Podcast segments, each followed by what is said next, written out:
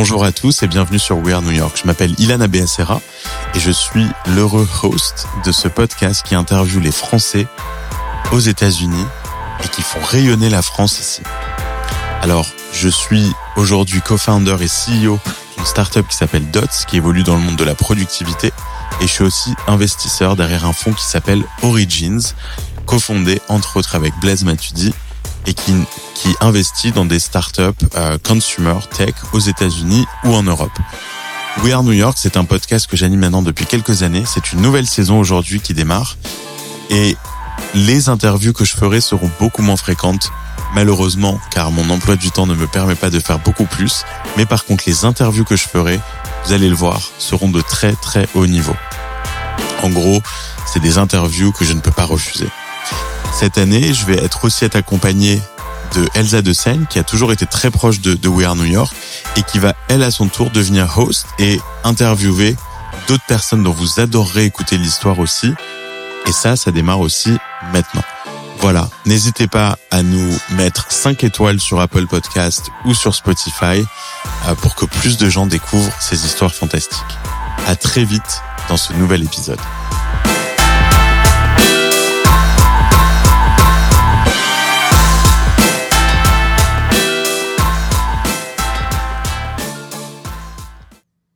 Bonjour à toutes et à tous, euh, bienvenue dans ce nouvel épisode de We Are New York. J'ai l'immense joie d'accueillir aujourd'hui euh, Martin Mignot. Bonjour Martin. Bonjour. Aujourd'hui va être un épisode de cette quatrième saison euh, un petit peu extraordinaire puisqu'avec Ilan, euh, nous avions pris le parti d'interviewer des entrepreneurs, investisseurs, artistes francophones qui ont réussi à New York et, et qui partagent leur secret sauce. Aujourd'hui, Martin n'est pas encore euh, n'a pas encore complètement réussi à New York. Il a un parcours, un track record assez incroyable. Il vient juste de s'installer à New York euh, et d'installer le bureau d'Index Venture. Donc, bienvenue Martin.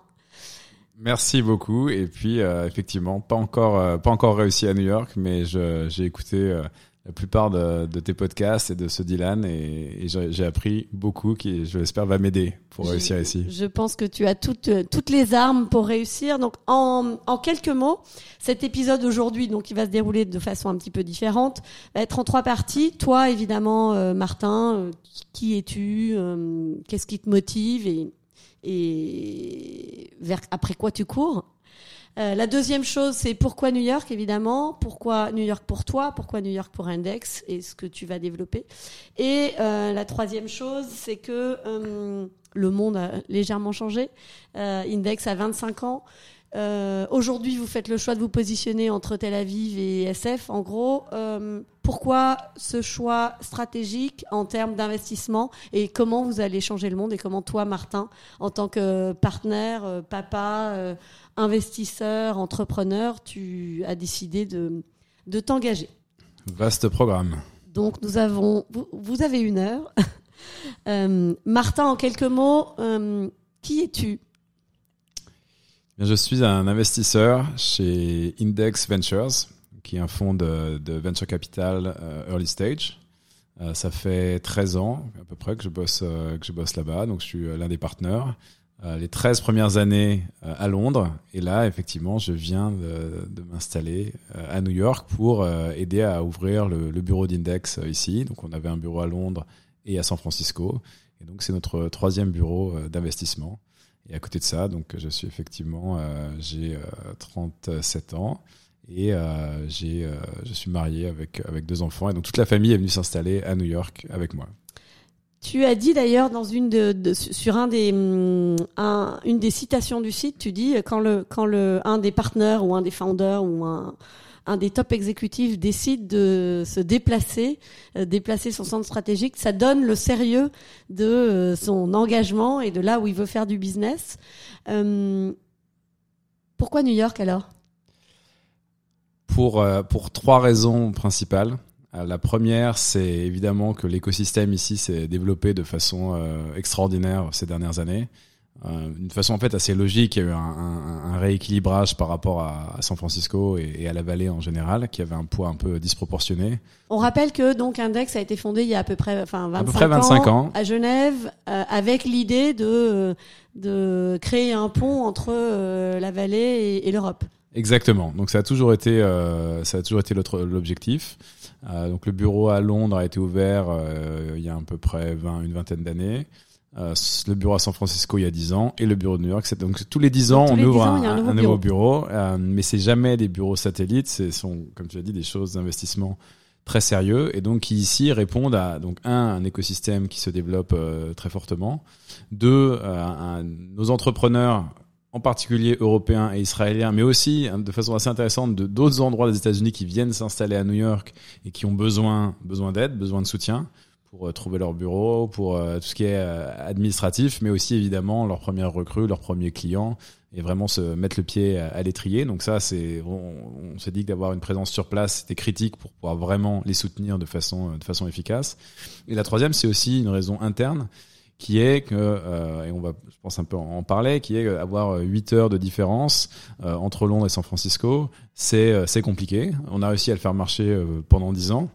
Mais euh, on s'est aussi rendu compte qu'il y avait toujours des gens de notre équipe de Londres ou de San Francisco qui étaient à New York euh, dans chaque semaine quasiment, et que d'avoir un endroit euh, à au milieu plus ou moins des deux. Donc c'était soit l'Islande, soit New York, hein, donc euh, ou les Açores peut-être. Peut-être qu'on aurait dû aller aux Açores. Mais euh, donc être quelque part au milieu permettait d'avoir euh, de créer vraiment un, un pont où tout le monde allait pouvoir se retrouver. Et typiquement, dans deux semaines, on a toute l'équipe euh, d'investissement et nos stratégistes, donc ceux qui aident nos boîtes à se développer. on sera une cinquantaine à tous venir se retrouver à New York. C'est une des premières fois qu'on fait ça pour faire un, un off-site tous ensemble. Ok, ok. Euh, en matière d'alignement, donc euh, tu as commencé, tu avais commencé, je crois, euh, chez UBS ou c'est ça, ouais. As fait Sciences Po et puis après tu as commencé chez UBS. Tu es pas resté très longtemps. Non. Donc tu as toujours travaillé chez euh, plus ou moins avec un, un, un petit programme entrepreneurial avec ton épouse, mais donc tu as tu as quasiment fait toute ta carrière chez Index avec beaucoup de succès, effectivement, énormément de boîtes que tu as que tu as accompagnées, qui sont euh, très connues du grand plus que du, monde de l'écosystème tech, mais du grand public. Euh, on peut parler de Deliveroo, de Revolut, de Figma, qui a une super actualité euh, récemment, de Datadog euh, ici à New York.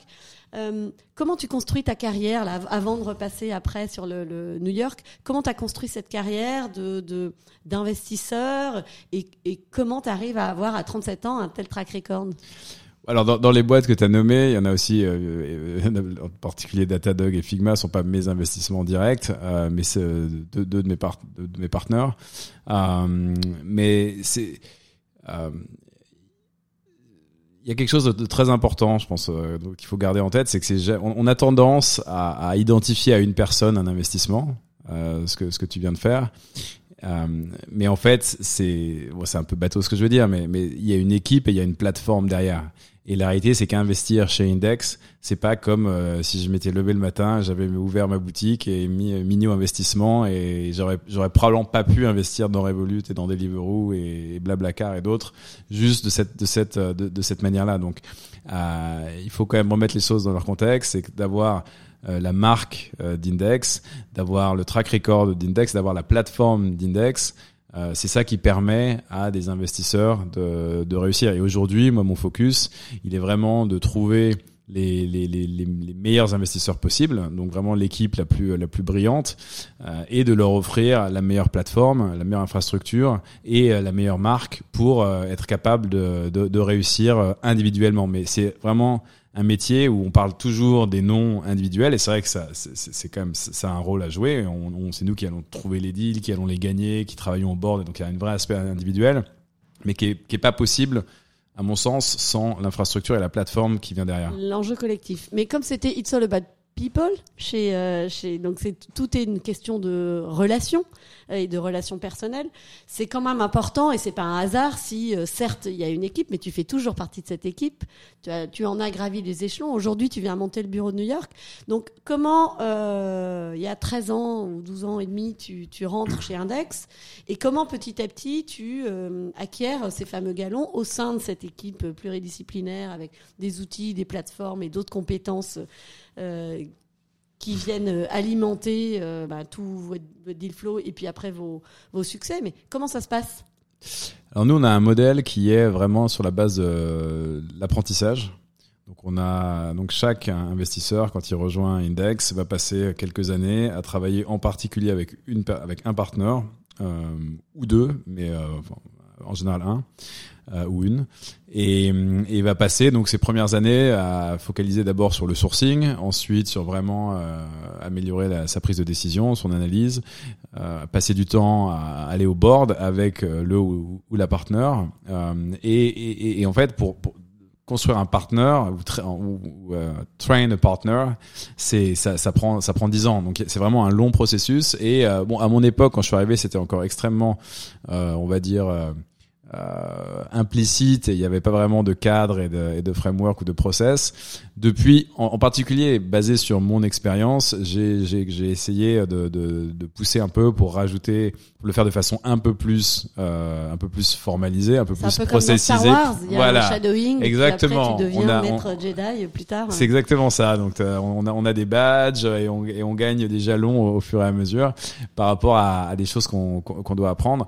Et c'est vrai que c'est aussi ça qui est, qui, qui est génial dans, dans, ce métier, c'est que euh, tu peux lire autant de bouquins que tu veux, tu peux, euh, tu peux analyser autant de choses que tu veux, mais il y a, y a, tellement de situations uniques et qui ont souvent très euh, qui sont dans des environnements extrêmement multifactoriels et extrêmement complexes, qui impliquent le macro, le micro, la psychologie de la personne en face de toi autour de la table, et qu'il faut en avoir vu des dizaines pour être capable de d'avoir un, un, un, cerveau et un esprit qui est capable de d'appréhender de, la prochaine qui va venir et d'être capable d'y répondre avec relativement de certitude. Mmh. Parce que c'est quand même aussi un métier où tu as plein de moments où tu te dis je n'ai jamais vécu cette situation avant, quelle est la bonne réponse?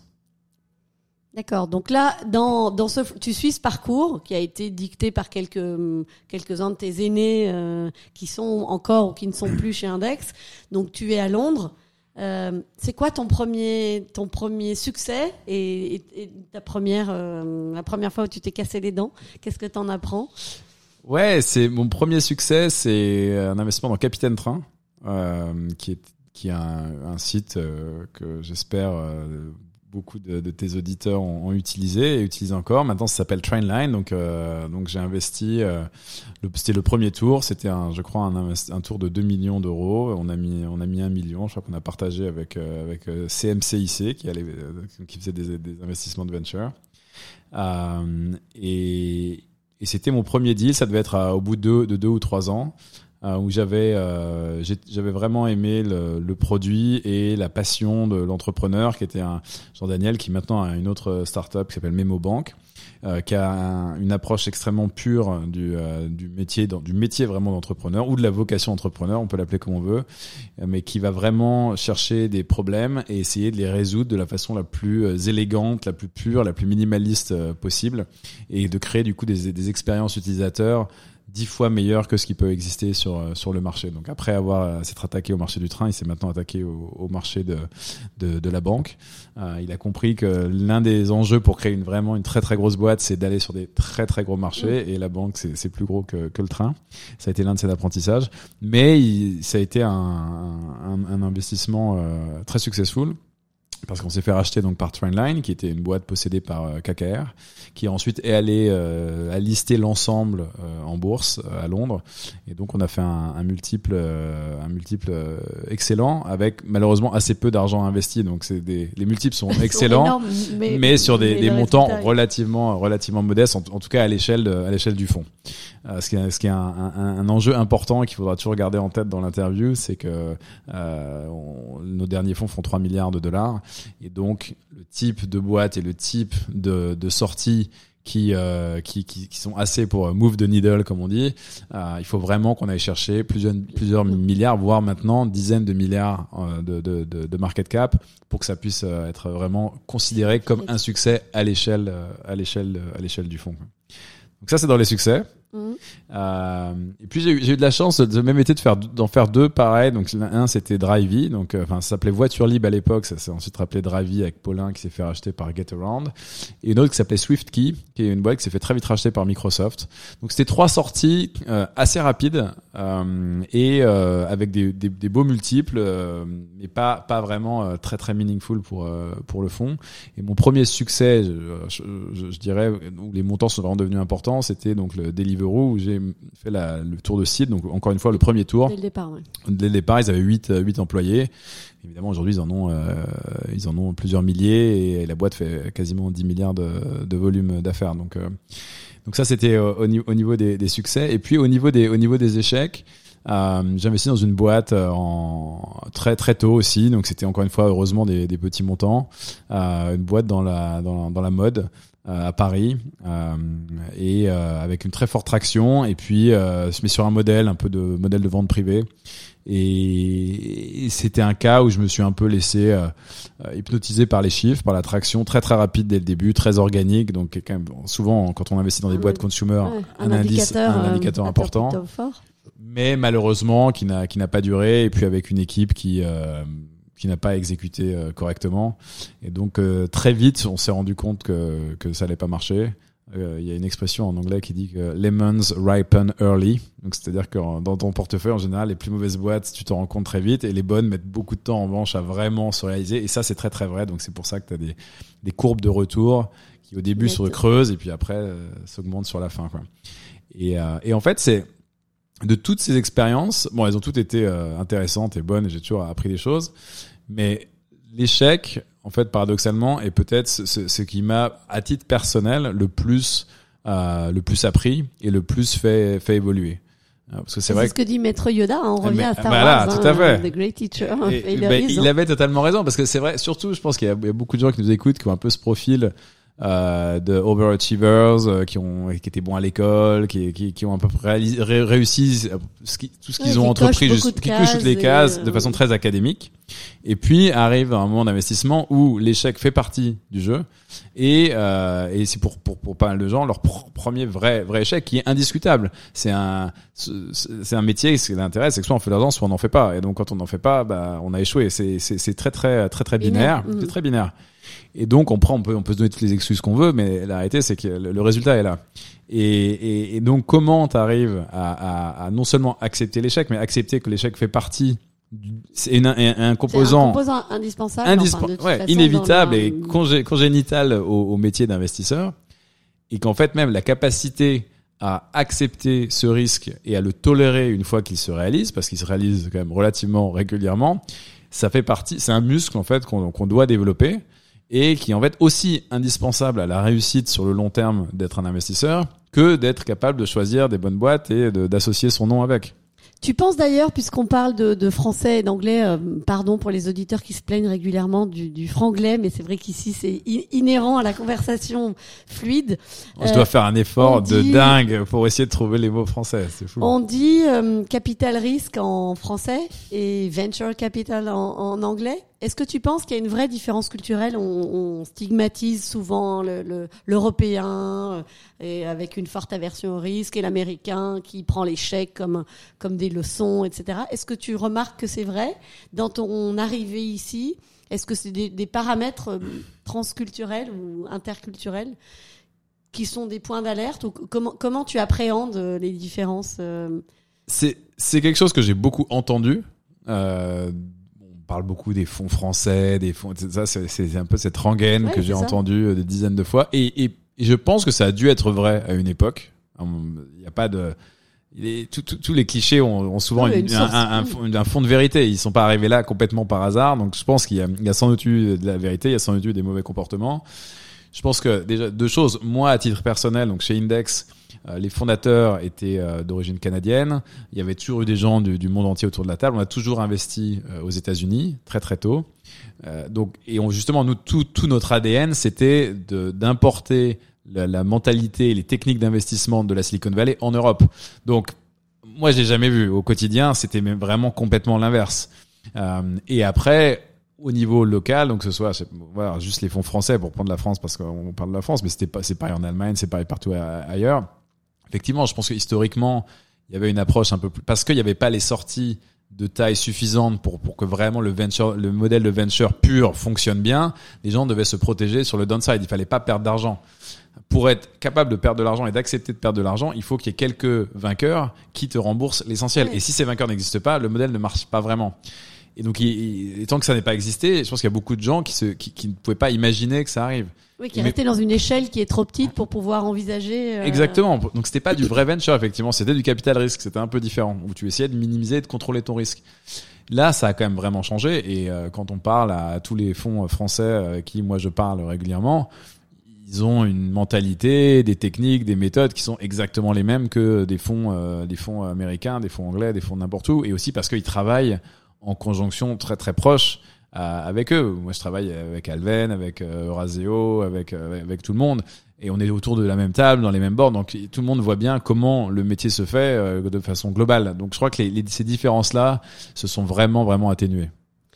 Vous, dans votre approche, l'élément différenciant, alors maintenant c'est vrai qu'on est tous people-centric, et etc., mais c'est très tôt, vous avez imaginé un modèle d'accompagnement du, de l'entrepreneur en disant nous ce qui compte, on en a parlé au début, c'est la, la, la, relation et euh, on mise sur euh, euh, des entrepreneurs ambitieux. Effectivement, ça colle parfaitement avec le marché américain où on voit des gens qui ont un rêve. C'est quoi pour toi l'ambition? Quand tu étais petit, par exemple, tu te disais, est-ce que ton, ta, perception de l'ambition est toujours la même? Est-ce que c'est de gagner beaucoup d'argent? Est-ce que c'est de sauver le monde? Est-ce que c'est de créer un modèle super scalable et d'être à l'abri du besoin? C'est quoi pour toi un, entrepreneur ambitieux? Comment tu le maps et euh... ouais, c'est une question de, c'est une question d'impact. Euh, c'est vrai que c'est un mot qui a beaucoup de, dont on entend beaucoup parler en, en ce moment. Pour moi, c'est euh, à combien de gens euh, le produit peut toucher et avec euh, quelle fréquence ou quelle, euh, quelle amplitude de changement sur leur, euh, sur leur vie quotidienne. Euh, c'est la manière de le, de le mesurer et, et, et, donc pour nous les entrepreneurs et l'ambition qu'on cherche, c'est les gens qui, si on, si on a ces deux, ces deux axes, qui sont tout en haut à droite et qui maximisent et le nombre de gens et l'impact qu'ils qui peuvent avoir. Si je pense à un, pour moi une, une app comme Revolut par exemple, c'est un, un cas, un cas euh, d'école on va dire dans, dans, dans, dans, ce métier où euh, Nick est quelqu'un qui tout de suite a, euh, a une vision très claire qui était quasiment illimitée et, qui était radicalement différente de tout ce qui se faisait sur le marché euh, jusqu'à présent.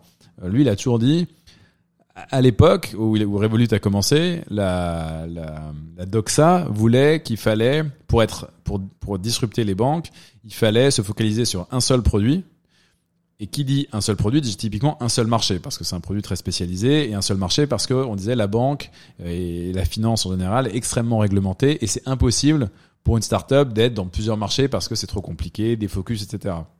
Et lui, il a décidé d'aller avec multi-produits, multi-marchés, quasiment dès le début. C'était totalement à l'opposé de tout ce qu'on disait qu'il fallait faire. Donc c'était l'inverse. Euh, et évidemment, en faisant ça, tu démultiplies l'impact parce que tu peux toucher beaucoup plus de gens avec beaucoup plus de produits et du coup à prendre une place dans leur vie qui est infiniment plus grande. Et alors évidemment, le, résultat, c'est faire de l'argent, euh, c'est d'avoir un retour financier pour nous et pour lui et pour l'entreprise. Mais si, on, prend un step back, tu ne fais de l'argent que parce que les gens, parce qu'il y a beaucoup de gens qui utilisent ton, ton produit très régulièrement. Et la raison pour laquelle ils utilisent ton produit, c'est que c'est beaucoup plus efficace, donc ils gagnent énormément de temps, que c'est euh, beaucoup moins cher, typiquement, et que ça leur offre beaucoup plus de choix. C'est vraiment le modèle Amazon où tu as le prix, euh, le choix et la convenience. Et donc Revolut, c'est vraiment ça. Et en fait, ça se mesure, donc c'est un impact quotidien sur la vie des gens. Tu rends la vie des gens meilleure.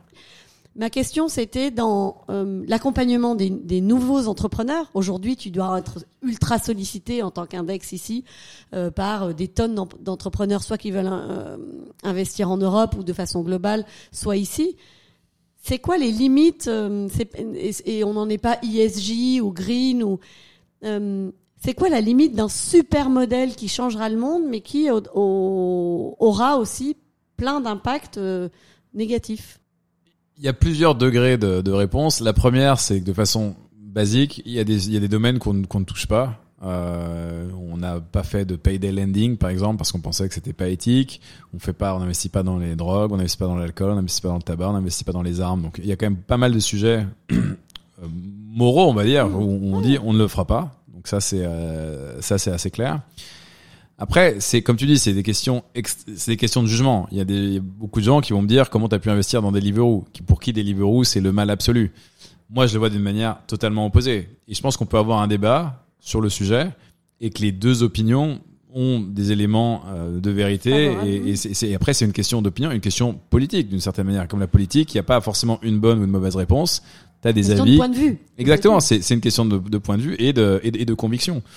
Euh, donc on peut pas faire des choses qui sont clairement euh, illégales ou mauvaises pour la planète, pour la société, pour la communauté, ça c'est clair. Mais après, est-ce que Deliveroo c'est quelque chose de positif ou de négatif? Euh, Pour moi, c'est pas du tout black and white. Au contraire, je peux te donner tous les arguments pour lesquels c'est extrêmement positif. Après, pour en revenir à, à comment on investit et le fait qu'on investit sur des entrepreneurs, c'est que nous, on suit les entrepreneurs. On n'a pas une approche top-down qui va être de dire, nous, on, a- on veut investir sur tel sujet hum, qui va être euh, avec ce produit-là, qui va aller chercher ce marché-là. Non, c'est pas c'est pas notre approche. Certains fonds font ça. Nous, c'est pas notre approche. Notre approche, c'est on veut travailler, comme tu as dit, avec les entrepreneurs les plus ambitieux, les plus résilients et les plus créatifs. Et, on veut les aider à développer leur boîte à travers, en particulier, l'Europe et les États-Unis. Nous, c'est vraiment ça notre focus. Et l'un des critères qu'on a dans, avec les gens chez qui on investit, c'est qu'il faut que ce soit des gens.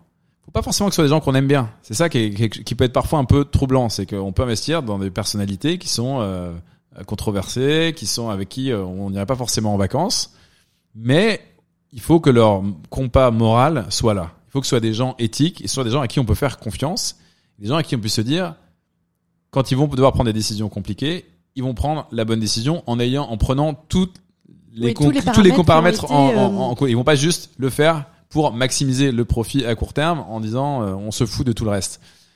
Et la réalité, c'est qu'en tant qu'investisseur, ce ne sont pas nos boîtes. Nous sommes des investisseurs minoritaires.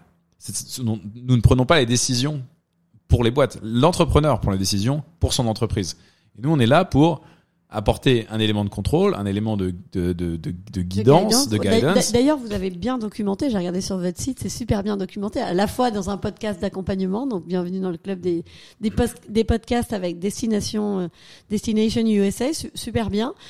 Qu'est-ce que tu vas faire, toi, Martin Mignot, avec euh, Index aujourd'hui, euh, dans ta vie, dans ta vie de père de famille et d'entrepreneur? Plein de questions. Ouais, beaucoup, euh, beaucoup, beaucoup de questions. Moi, ce que je vais faire euh, au quotidien au bureau, c'est avant tout d'aider les entrepreneurs européens à réussir à New York. Moi, c'est ma priorité numéro un. C'est pour ça que je suis venu. Et ça va être au quotidien, ça va être d'aider donc les entrepreneurs à, recruter, euh, à trouver leurs premiers clients, mettre à leur mettre à leur disposition les ressources d'index pour qu'ils réussissent ici. Donc ça, c'est mon, c'est mon P0 comme on dit, première priorité et c'est mon et c'est c'est l'essentiel euh, l'essentiel de mon focus. En termes de secteurs dans lesquels on veut investir, parce que je pense que c'est aussi à ça que tu fais que tu fais référence. Il y a, je, pense qu'il y a, il y a plusieurs choses qui sont en train de se passer au niveau macro, à mon, à mon sens. La première, c'est on a un ralentissement des, des moteurs de l'innovation de ces euh, 15 dernières années qui ont été le cloud et le mobile. Donc c'est vrai que 2008, AWS, iPhone, tout est à réinventer, tout est à migrer dans le cloud, euh, que ce soit pour les consommateurs et pour les entreprises. Et donc toutes les core use, use cases passent sur ce mode cloud, euh, cloud et, mobile. Aujourd'hui, on arrive à un moment où les usages clés, en particulier tout ce qui est euh, utility, on va dire, est maintenant adressé. On peut trouver une voiture sur Uber, euh, voilà, euh, une, sont- il y a eu des IPO, il y a eu plein de voilà. choses. Donc les Le les, les, les, les, les cartes ont été relativement distribuées sur les core usage. Cela dit, il y a encore, on- donc on est en fin de courbe sur ces deux moteurs-là, mais ce qui est en train de se passer, c'est que même en fin de courbe, il reste énormément de secteurs qui n'ont pas été encore touchés. Donc beaucoup de secteurs B2B, construction, euh, shipping, euh, agriculture, industrie. euh, où il y a encore euh, recherche, il y a encore beaucoup de de- d'énormes secteurs de l'économie qui sont encore très très pen and paper. Ou Ouais, euh, email, manuel, euh, manuel. les phone calls très de fax, heureusement, mais Ouais, ou alors avec des vieux, so- pour le coup, des vieux softwares euh, spécialisés, mais euh, soit on-prem, soit mal designés, etc. Donc, et en fait, il y a encore énormément, et c'est une énorme partie de l'économie. Et ça, ça va durer pendant encore au moins 10 ans, je pense, l'équipement, la vraie digitalisation moderne de tous ces secteurs, que ce soit des, des softwares verticaux, que ce soit des marketplaces B2B. Donc ça, c'est un énorme thème et c'est une grande jeu, tendance ouais. dans laquelle on, on- on cherche des entrepreneurs, dans laquelle on investit beaucoup. Là, on vient d'investir dans une boîte qui fait dans les euh, dans, dans la production de produits chimiques, donc euh, qui, enfin, qui crée des softwares pour streamliner la production de, de produits chimiques, la documentation, les process, etc. Donc euh, là, on est on est en plein on est en plein dedans. Et en parallèle, est en train de se passer euh, des des de- des nouveaux des nouvelles innovations. L'une, à mon, sens, l'une des plus importantes, euh, donc vraiment en software, étant euh, machine learning et applied machine learning en particulier. Donc nous, on a fait énormément d'investissements ces dernières années dans tout, le, dans tout ce qui est infrastructure. Bon, permettre aux développeurs ou à des gens non techniques d'utiliser, de déployer des modèles de machine learning. Donc ça, c'est parce que on était encore à l'étape d'équipement. Et là, on commence à rentrer à l'étape d'application. Donc une fois que les gens ont des, ont des, ont des outils pour pouvoir, pour pouvoir fabriquer des applications, maintenant on arrive au stade de l'application.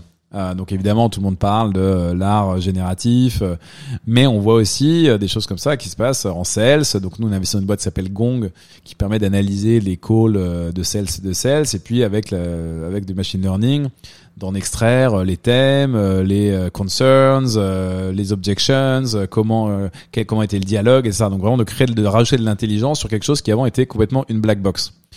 Et ça, on pense que ça va aller dans à la fois dans consumer, donc TikTok c'est un cas d'école, mais aussi en B2B. Et là, on rouvre d'un seul coup une nouvelle vague où chaque application qui a dans un premier temps été bougée sur le cloud, va maintenant devoir être bougée sur machine learning. machine learning pour et donc tu as 10 ans de Potentiellement, de- encore 10 ans. Donc ça, c'est donc un- une deuxième vague qui arrive. Et puis après, il y a une, il y a une, une, une troisième vague qui est euh, ou, ou carrément une pente un peu différente dans l'innovation, qui est il y a de nouvelles grandes tendances qui arrivent. Et donc évidemment, je pense qu'on va parler du, du climat, euh, où là c'est carrément on, déplace, euh, on, est, on est dans un autre terrain de jeu euh, entièrement. On parle plus du cloud et du mobile, on parle de l'électrification de l'économie au, sens large et, euh, et, et de, tu, parlais de la sobriété, donc de l'économie circulaire, etc. Euh, et, là, de nouveau, on est, alors là pour le coup, on revient au tout début d'une d'une nouvelle vague, quasiment, euh, dans laquelle on investit. On a commencé à faire quelques investissements euh, dans dans le domaine, avec encore une fois un focus software. Et pourquoi software? C'est parce que on doit investir dans des, dans des, dans des entreprises qui peuvent scaler. On parle toujours de la scale.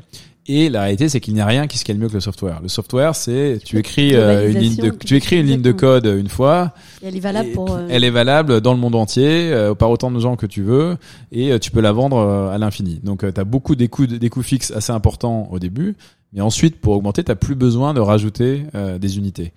Alors que l'un des challenges qu'on a évidemment avec le climat, c'est que c'est un paradigme très différent où euh, à, la, à la- à la fin du, du, du, du- du truc, il faut quand même produire plus d'électricité. Ça reste quand même le, le, une le- ressource euh, le numéro un, qui est une ressource finie, qui est une ressource physique, à la différence du software.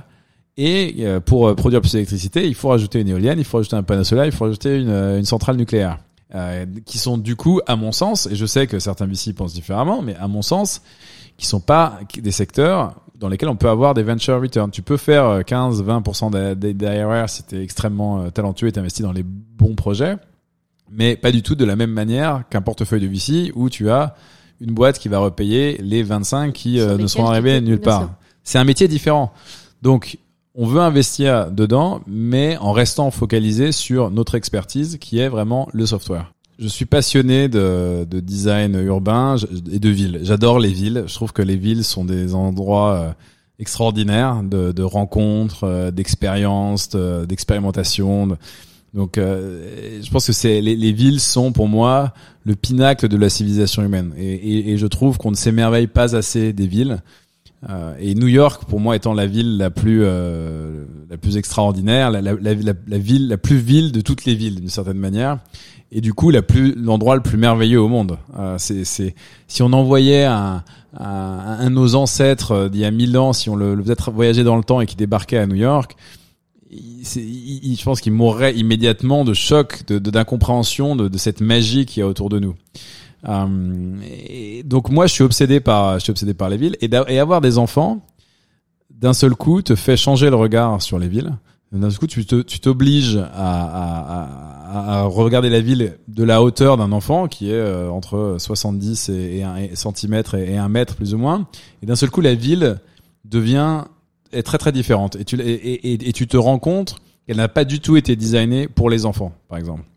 Et donc, ça m'a mené ça et, et d'autres raisons, mais ça a été l'un des l'un des l'un des changements forts euh, dans ma vie, à devenir assez activiste euh, par par rapport à la manière dont on design nos villes, la manière dont on dont, dont on se déplace. Voilà, exactement. Donc ça c'est quand même un de mes un de mes euh, une de mes marottes et, et, et avoir des enfants. de cowboy, c'est ça Ouais, ouais, je suis plus au board, mais je, je, suis toujours observeur et c'était un de mes investissements en style. Et c'est vrai que j'ai fait pas mal de choses dans la dans la mobilité, avec avec cowboy, avec Blablacar, avec Drivey, avec Trainline, etc. Donc euh, euh, c'est un c'est un un sujet qui donc voilà qui, qui m'intéresse depuis très longtemps, mais qui avoir des enfants m'a radicalisé en fait d'une certaine manière.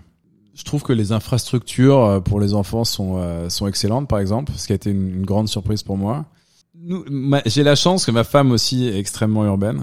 Donc on peut passer beaucoup de temps juste dans des villes. En fait, on a, nous, on ressent pas vraiment le besoin, euh, l'appel de la nature. Euh, en revanche, c'est vrai que plusieurs fois par an, euh, je rentre en France et en tout cas quand j'étais à Londres, là, ce sera moins fréquent. Et je vais, moi, je viens de Dijon, donc quand même plutôt une petite ville. Et, et mes parents ont une maison, enfin une cabane plus précisément dans la forêt, dans le Morvan. Euh, et, et, et, moi, c'est vraiment ce contraste que j'adore. Et donc, je vais y passer toujours euh, plusieurs jours, voire, voire quelques semaines. Et, et j'adore, j'adore y être. Et, et, je et, ça, je trouve que le, le, le silence, la, le, le, contraste. le, contraste. Mais c'est moi, c'est ce contraste que que que, Bienvenue que, à New York, le, pays des extrêmes. Le pays, là, c'est vraiment le pays des extrêmes. C'est vraiment, enfin, New York, en tout cas, c'est la ville des extrêmes. Les États-Unis sont le pays des extrêmes et en, rentrant dans la bonne caricature qu'on a évoquée ce matin, mais c'est vrai que New York, c'est la ville des extrêmes avec son gigantisme euh, et ses infrastructures finalement assez euh, obsolètes. Assez obsolètes. Mais en revanche, là, là où je suis pas tout à fait d'accord avec toi, c'est la question de l'accessibilité. C'est que pourquoi New York est, est aussi incroyable, c'est grâce à sa densité. Et en, en particulier Manhattan, tout n'est pas aussi dense. Mais la, la beauté de la densité, c'est qu'en fait, c'est on peut assez rapidement quand même sortir de la densité. Donc on peut être en euh, une heure et demie dans les quatre skills et vraiment être là pour le coup d'un truc qui ressemble beaucoup au Morvan. D'ailleurs, chaque fois que j'y suis allé, je suis très étonné. C'est les sapins, c'est euh, semi-montagneux. En une demi-heure à la plage. En une demi-heure à la plage. Chose que tu ne peux pas faire dans les villes qui sont des sprawls. C'est ça la grande différence. Donc moi j'ai vécu 15 ans à Londres et je n'ai jamais aimé Londres pour cette raison précise, c'est qu'il n'y a pas de densité. Pour moi, une ville doit doit avoir la définition même d'une ville. C'est le l'objet d'une ville, c'est de maximiser les échanges, les échanges humains. Donc, de faciliter la rencontre. Et la meilleure manière de le faire, c'est de de, de, voilà de condenser le plus de gens possible sur la plus petite surface possible. Et il s'avère que c'est aussi ce qui est le mieux pour l'environnement. Donc, ça tombe bien. Et mais l'avantage de ça, c'est qu'on peut, la ville, du coup, est restreinte dans sa superficie et on peut très facilement et très vite en sortir. Ce qui n'était pas le cas à Londres. Et là, pour moi, encore une fois, c'est, un, des trucs que j'adore à New York. C'est le fait de pouvoir t'échapper. Exactement. Quand il le faut. Euh, on parlait de sobriété aujourd'hui, euh, avec Index ou avec euh, dans ta vie. Euh, on se dit qu'il faut changer. On parle du changement climatique, on parle des changements de paradigme. On... Toi, t'es prêt à renoncer à quoi? Si on regarde les les sujets les plus importants, parce que je pense que c'est important de, de, de, d'avoir une idée des ordres de grandeur. Donc j'ai évidemment, comme beaucoup de Français, à mon avis qui t'écoutent, j'ai, j'ai lu le bouquin de Jean Covici euh, pendant, les, pendant, pendant, les vacances dernières, qui, a, qui est une BD absolument euh, extraordinaire et qui, moi, est le, le, livre qui a le plus changé ma perception du monde de ces dernières années. Enfin, vraiment, ça a été un impact et qui est un chef-d'œuvre, qui est pour moi un chef-d'œuvre, un chef Et de dessin et de et de de, de, de conceptualisation, exactement. C'est vraiment. C'est le l'un des meilleurs ouvrages de vulgarisation et euh, et de d'endoctrination d'une certaine manière euh, ou en tout cas de- un il a un point de vue euh, évidemment que euh, j'ai vu depuis très très longtemps et d'ailleurs son succès est, est remarquable et totalement totalement mérité et donc si on regarde les, et, l'avantage qu'il y a c'est qu'il donne des ordres de grandeur et il permet aussi de voir qu'est-ce qui compte vraiment. Euh, et euh, ne pas prendre euh, de, de paille en plastique clairement c'est pas ça qui va vraiment faire changer le sujet. Donc déjà il, nous fait réaliser qu'il y a beaucoup de choses qui ne sont pas de notre ressort. Euh, même l'essentiel. Euh, passer du charbon au nucléaire euh, malheureusement, on, on peut voter, on peut être activiste, et c'est ce que ce que je suis et que j'essaye d'être. Mais c'est pas une décision individuelle, c'est vraiment une décision euh, au Des niveau de, États de- de la- des- des États et des sociétés. Et c'est, il faut quand même le répéter, c'est ça qui dans le, fera la différence. C'est ça qui fait la vraie différence. à. Et heureusement, on est en train de changer, pas assez vite, mais il faut, euh, je pense qu'il faut s'engager, il faut s'engager euh, là-dessus. À titre individuel, les choses qui comptent, c'est euh, le transport, donc euh, à commencer par l'avion, surtout dans les gens euh, comme nous, euh, qui sommes des ultra privilégiés et qui donc consommons et émettons beaucoup plus que la moyenne euh, et mondiale et même des pays dans lesquels on est. Donc je pense que c'est important d'être euh, d'en avoir Conscient, conscience. bien sûr. Et, et puis d'essayer d'agir dessus. Moi, l'une des raisons pour laquelle j'ai hésité à venir à New York, c'est à cause de l'éloignement et de la nécessité de prendre l'avion. C'est vrai que je connais beaucoup d'entrepreneurs euh, ou de gens dans mon entourage qui ont arrêté de prendre l'avion. Euh, ce qui est faisable en Europe euh, parce que on peut continuer à voyager En train, en train, en voiture. euh, et surtout en train dans des endroits in- incroyables à côté de- et avoir un vrai dépaysement, découvrir d'autres cultures qui est quand même faut quand même dire le voyage est quand même un, un truc positif fondamentalement de, se- de, de, de, de, se confronter à d'autres cultures, à d'autres types, de types de gens, à d'autres types d'expériences. En Europe, tu peux le faire. Et c'est vrai qu'aux États-Unis, c'est un truc qui me dérange vraiment, c'est que tu peux beaucoup moins le faire. Et puis, tu veux aussi pouvoir rentrer, voir ta famille, voir tes amis. Oui, puis quand même- l'alternative bateau n'en est pas une. n'en Enfin, est pas vraiment euh, une, pas- pas dans, une. dans les, dans, les, dans les mondes dans lesquels on vit. Donc ça, ça a été un, un, un vrai sujet. Donc j'essaye de minimiser au plus possible les, euh, les longs courriers. euh, et les et les et les, et les courtes distances euh, les courtes distances aussi j'essaye enfin j'essaye pas je, je je compense évidemment le carbone que que je, que je dépense euh, par, par par par mes voyages Et c'est exactement du coup ce que ce que ce qu'on a fait chez Index et on a mis en place un cadre euh, de pour que un les gens prennent conscience donc j'ai commencé à mesurer c'est quand même l'étape numéro un ce qui est pas toujours Mmh. fait pour pour d'abord ensuite voir qu'est-ce qui est indispensable qu'est-ce qui ne l'est pas et comment en changeant certaines euh, juste des petites pratiques on peut réduire assez considérablement les émissions et ce que tu ne peux pas réduire le compenser et le compenser avec des des des, des, crédits Mhm. de qualité, pas des trucs qui sont euh, qui coûtent pas cher et qui sont pas pas très qui en fait ne représentent rien du tout. Donc ça donc donc c'est transport, c'est nourriture, donc évidemment réduire euh, en particulier la viande euh, et les produits laitiers le, le, le plus possible. Donc ça j'essaye j'essaye de le faire euh, C'est facile autant, à New York. possible. À New York, il y a quand même beaucoup beaucoup euh, beaucoup d'alternatives. Et après, le reste, c'est euh, la consommation. Donc, euh, essayer de réduire euh, le- le- le- les achats. Ce qui, tu me parlais des changements de vie. euh, moi, je consomme très peu. J'achète très peu d'objets. Je suis pas, je suis pas du tout euh, matérialiste. Je suis pas collectionneur. j'ai- j'ai- je suis pas attaché à ça. Moi, tout ce que j'achète juste des bouquins. C'est quand même pas le seul truc. que- et des vélos électriques. c'est les deux choses que j'achète et que j'utilise beaucoup. Mais sinon, je suis pas particulièrement consommateur. Donc, pour moi, c'est pas un challenge. En revanche, d'avoir des enfants, c'est vrai que euh, on est, les enfants sont élevés dans des modes extrêmement consuméristes. Euh, ils consomment eux-mêmes énormément euh, des vêtements, mais aussi euh, des jouets. Il y a beaucoup de, de- il y a des excès absolument grotesques, les, les anniversaires où on te donne des goodie bags, des trucs en plastique qui viennent de Chine, etc. Donc il y a quand même même si encore une fois, la c'est que c'est mineur, c'est, je, je, faut pas, faut pas, je pense, être dogmatique et s'énerver pour des trucs qui sont au fond assez mineurs et que c'est pas ça qui va vraiment changer le monde ou faire exploser la planète. Mais c'est plus Non, un symptôme, c'est un symptôme, réalité, voilà. Exactement, de sur, de, de, d'abondance. euh, Exactement.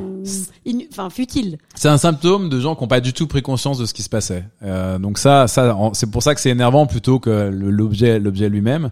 Mais clairement, les enfants euh, te font poser pas mal de questions sur le modèle de consommation dans, dans lequel on, dans lequel on est. Mais en revanche, c'est vrai que euh, je pense que là où il faut être euh, optimiste, c'est que euh, moi typiquement euh, mes filles vont à ont un cours à la fin de, le mercredi soir à l'école qui est euh, s'appelle les petits écologistes. Et, euh, ils ont elles ont 5 ans et 3 ans. Donc euh, faut quand même voir, le, le- le truc dans son contexte. Euh, moi j'ai jamais fait de cours de petits écologistes quand j'avais 5 ans ou 3 ans ou même même à 25 ans. C'est un truc qui, qui, qui a commencé à, on a commencé à parler il y a peut-être une dizaine d'années pour être de façon un peu mainstream Et donc forcément, je pense que quand on est éduqué à ça à partir de trois ans, euh, à mon avis, la génération à venir oui. va forcément avoir des comportements. Et je pense que c'est- il y a probablement beaucoup de nos comportements qui vont regarder dans 10-15 ans. Et moi, c'est aussi comme ça. Je me dis que- que- comment mes filles vont regarder les comportements que j'ai aujourd'hui et est-ce qu'elles vont pas vouloir me, me mettre la tête au pilori euh, comme il y a pu avoir euh, euh, avec la guerre du Vietnam et c'est dans les grands mouvements sociétaux où les où là une génération. Je pense que ça c'est l'un des risques, c'est qu'il y a une génération d'enfants Des se retournent contre Ouais, ouais. leurs parents. Bon, c'est le truc OK boomer, etc. Mais nous-mêmes, on, on va encore être vu, on va être vu comme des boomers parce que on continue de prendre l'avion euh, beaucoup trop, euh, à mon avis, à leur sens. Et on continue de manger de la viande alors que probablement on devrait pas, ou en tout cas beaucoup beaucoup moins que ce qu'on fait, etc., etc. Donc ça, je pense que c'est un vrai, à mon avis, il va y avoir un vrai, euh, un vrai challenge, un, ouais, un vrai challenge Mais sociétal. le, le- ma question de, du milieu de l'interview sur effectivement l'intention, c'était de me dire, moi je ne crois qu'au changement incarné, enfin tu vois, à une ra- radicalité euh, éveillée ou consciente, et que euh, si toi tu es conscient de ces modèles, et ben tu vas les appliquer ou tu vas les faire appliquer dans ta boîte, dans les process que vous avez définis. Tu dis que tu lis beaucoup. Qu'est-ce qui, qu'est-ce que tu consommes comme lecture Euh, des, de la philo, de la, de la, des, des livres tech? Un peu de tout. Euh, D'une manière générale, euh, comme dans mes secteurs d'investissement ou, euh, ou comme dans ma lecture, je, je m'intéresse à, à pas mal de trucs. J'ai envie de comprendre le monde dans, son ensemble. Dans sa Je complexité. dans sa complexité. Je lis à la fois de la non-fiction et de la, et de la fiction, de façon à peu près équivalente. Donc, j'ai- je fais aussi partie d'un d'un book club avec, euh, avec des, des amis, les mêmes amis avec lesquels je vais dans le Morvan euh, une fois par an. Donc, on a aussi un book club. Un book club français. Un book club français, euh, tout à fait. Donc d'ailleurs, le Jean Covici était l'un des livres, euh, l'un des livres euh, du book club. Mais on a aussi lu euh, des livres, des livres de Kessel. euh, on a lu euh, de- le, le dernier prix Goncourt. Donc on, on, on lit, euh, on lit, euh, on lit un peu de tout. Et je lis aussi quelques livres. Là récemment, je lisais un livre d'investissement. Euh, donc, euh, donc j'essaye de, de, de mélanger. Je lis en général deux à trois livres en parallèle. C'est un peu mon, mon péché. Mon pé... ouais, je sais pas si c'est un péché, mais en tout cas, c'est ma méthode. C'est ma méthode. Donc, euh, j'ai toujours deux ou Au trois gré des- livres. au gré des moments, des Voilà, exactement. des envies. On Exactement. pas les mêmes envies le soir au moment de se coucher ou, ou dans un train ou dans un dans un avion. T'aurais oh, oh, un, un, un à recommander, euh, un, bouquin d'éveil ou de, enfin ou qui t'a euh, autre que Jean Covici. Moi, je te recommande le la double BD de hum, Yuval Harari, euh, Sapiens. Euh, euh, que évidemment j'avais lu en, en vrai, mais euh, je recommande aux auditeurs de la lire en BD aussi parce que c'est une autre interprétation visuelle et l'art narratif explique plein de choses avec des parties pris, mais euh, très sympa. À, à toi. Ouais, le, le livre probablement. Euh, donc je- quand je lis, je, je, je prends toujours des notes, donc je surligne, j'écris derrière, et puis après je, je l'ai- je, je l'écris dans un sur Notion. J'essaie de, j'essaie de, de, de faire des lectures actives quand c'est du non-fiction, surtout en fiction un peu moins évidemment. Vous avez participé à Notion, non? On est investisseur dans Notion, ouais, ça, c'est pour ça que j'essaie de le placer. euh, moi, le bouquin où j'ai j'ai quasiment surligné chaque page et j'ai pris un nombre de, le plus grand nombre de notes euh, de, de ces dernières années, c'est un livre qui s'appelle Born in Blackness, euh, qui est un livre écrit par un auteur euh, basé à New York d'ailleurs, je crois. Il me semble qu'il s'appelle Howard French, si mes souvenirs sont bons. J'ai pas préparé, donc il faudra je checker les, les références et qui en fait euh,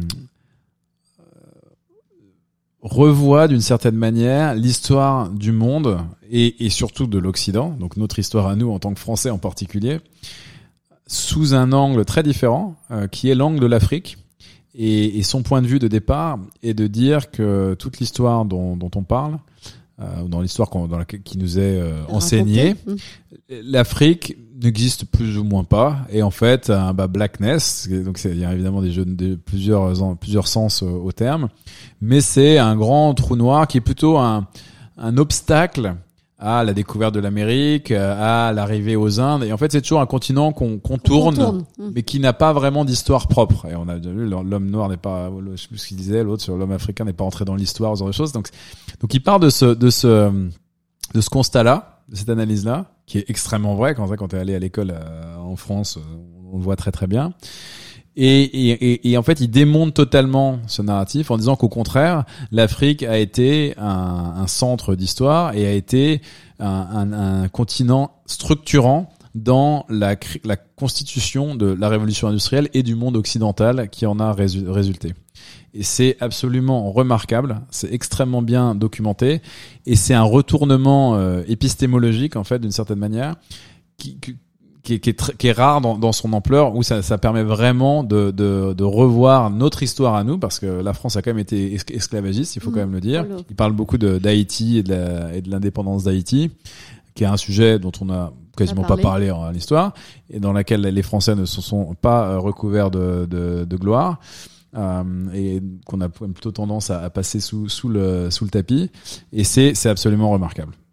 Ok, on va essayer. S'il est toujours vivant, ce monsieur, je vais donc. Ouais, bien sûr. il est, il est, il est relativement jeune. et il est, il est organiser une rencontre. Bah, justement, je pensais faire avec parce que c'est vraiment, c'est vraiment extraordinaire. Bon, écoute, euh, prochain challenge. Écoute, Martin, mille merci pour euh, ce tour d'horizon. Euh, je serais ravie de te réinviter dans deux ans quand pour célébrer le, le, succès de Martin Mignot à New York. Écoute, ce sera avec plaisir. Et c'est vrai que ce sera intéressant de voir un peu justement comment ça s'est succès ou pas. D'ailleurs, on, on verra. Ça va être intéressant. Ça, ça, ne, ça ne peut être qu'un succès aujourd'hui avec euh, la, la, la conscience avec laquelle tu mènes à la fois de façon très analytique, au fond assez intuitive et euh, documentée euh, la manière dont tu gères ton business, ta vie et autres. Je suis sûre que les, les planètes s'alignent et qu'il y aura un beau succès. Je te dis rendez-vous dans deux ans. On est en, en septembre 2022. Rendez-vous en septembre 2024. Je serai là. Je le mets dans l'agenda Merci Martin. Euh, à bientôt à tous. Merci pour votre écoute. Retrouvez-nous sur le site de We Are New York. J'aurai donné les références citées par euh, par Martin, notamment sur les livres euh, et autres euh, rencontres. À bientôt. Bye bye. Merci beaucoup.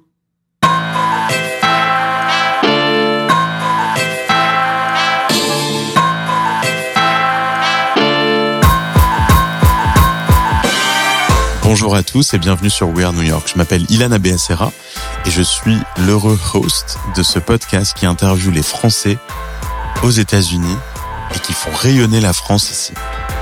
Alors, je suis aujourd'hui co-founder et CEO d'une startup qui s'appelle Dots, qui évolue dans le monde de la productivité. Et je suis aussi investisseur derrière un fonds qui s'appelle Origins, cofondé entre autres avec Blaise Matudi et qui, investit dans des startups euh, consumer tech aux États-Unis ou en Europe. We Are New York, c'est un podcast que j'anime maintenant depuis quelques années. C'est une nouvelle saison aujourd'hui qui démarre. Et les interviews que je ferai seront beaucoup moins fréquentes, malheureusement, car mon emploi du temps ne me permet pas de faire beaucoup plus.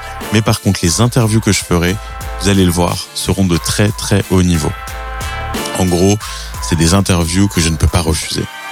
Cette année, je vais être aussi accompagné de Elsa de Seine, qui a toujours été très proche de, de We Are New York et qui va, elle, à son tour, devenir host et interviewer d'autres personnes dont vous adorerez écouter l'histoire aussi.